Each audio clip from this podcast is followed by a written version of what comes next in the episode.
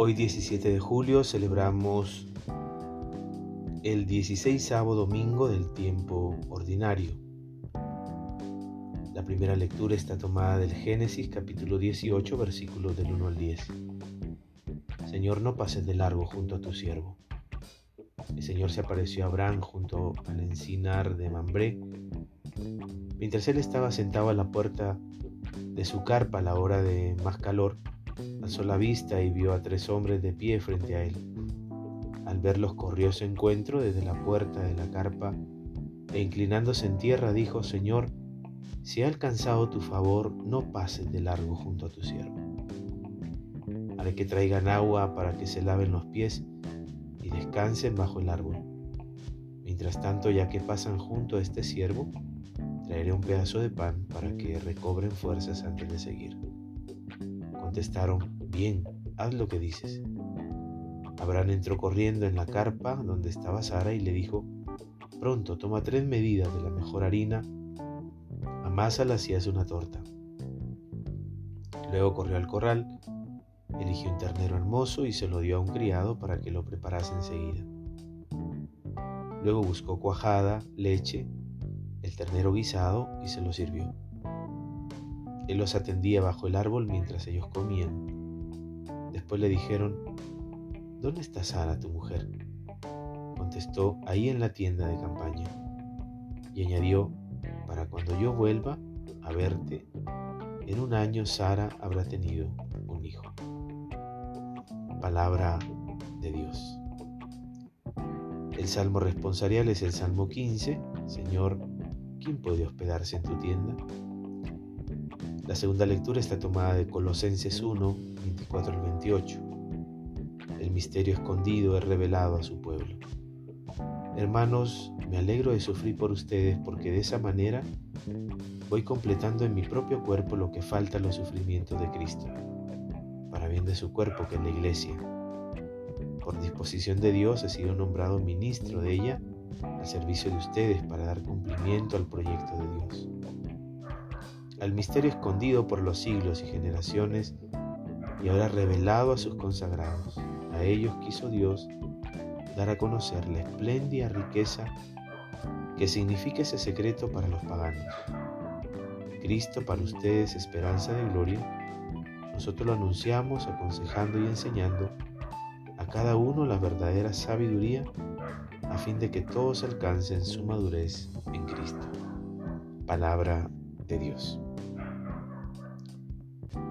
Y el Evangelio está tomado de Lucas capítulo 10 versículos del 38 al 42. María ha escogido la mejor parte.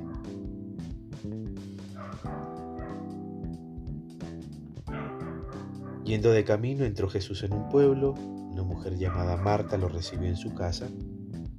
Tenía una hermana llamada María, la cual, sentada a los pies del Señor, escuchaba sus palabras. Marta, ocupada en los quehaceres de la casa, dijo a Jesús, Maestro, ¿no te importa que mi hermana me deje sola en los quehaceres? Dile que me ayude. El Señor le respondió, Marta, Marta, te preocupas y te inquietas por muchas cosas, cuando una sola es necesaria. María escogió la mejor parte y no se la quitarán. Palabra de salvación. La hospitalidad de Abraham permanece en la memoria fundante del pueblo de la Biblia. Ser hospitalario es una virtud que demanda apertura, superar los prejuicios, salir de sí mismo y acoger en el corazón a las personas necesitadas. Es un imperativo ético más exigente en el caso de extranjeros, es decir, de personas que no tienen abrigo o cobijo propios en nuestras sociedades de algún modo, ser hospitalario pone en riesgo la seguridad propia del grupo. Hay que notar esto porque la inseguridad se puede transformar en el muro perfecto para disculparnos de ser acogedores. Uno nunca sabe, ¿no?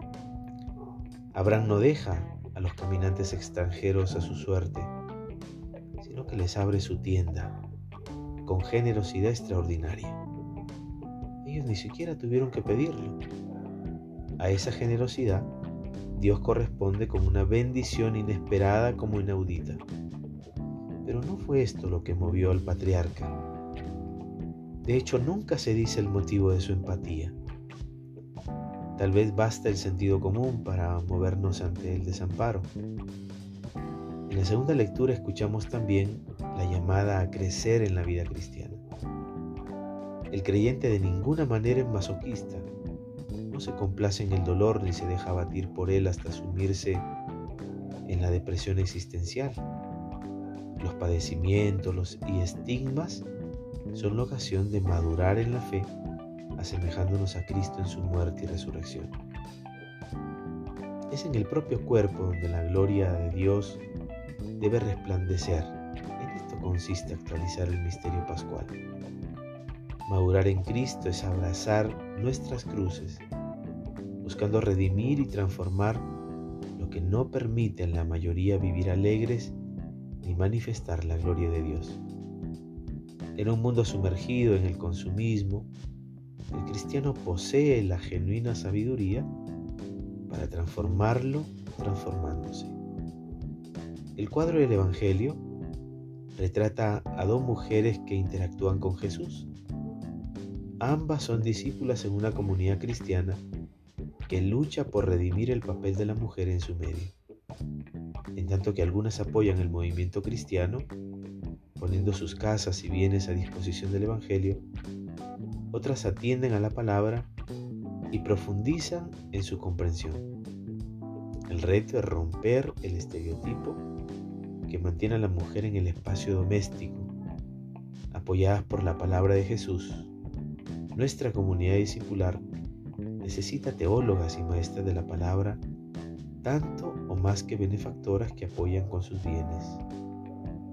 Hoy el Evangelio nos llama a reconsiderar el papel indispensable de las mujeres en el camino discipular y valorar a nuestras matriarcas en la fe. Hagamos memoria agradecida de las mujeres que nos han acercado a Dios y veremos que son muchas, nuestras abuelas, nuestras madres, tías, hermanas, en fin, alguna religiosa. Hagamos memoria agradecida al Señor en este día.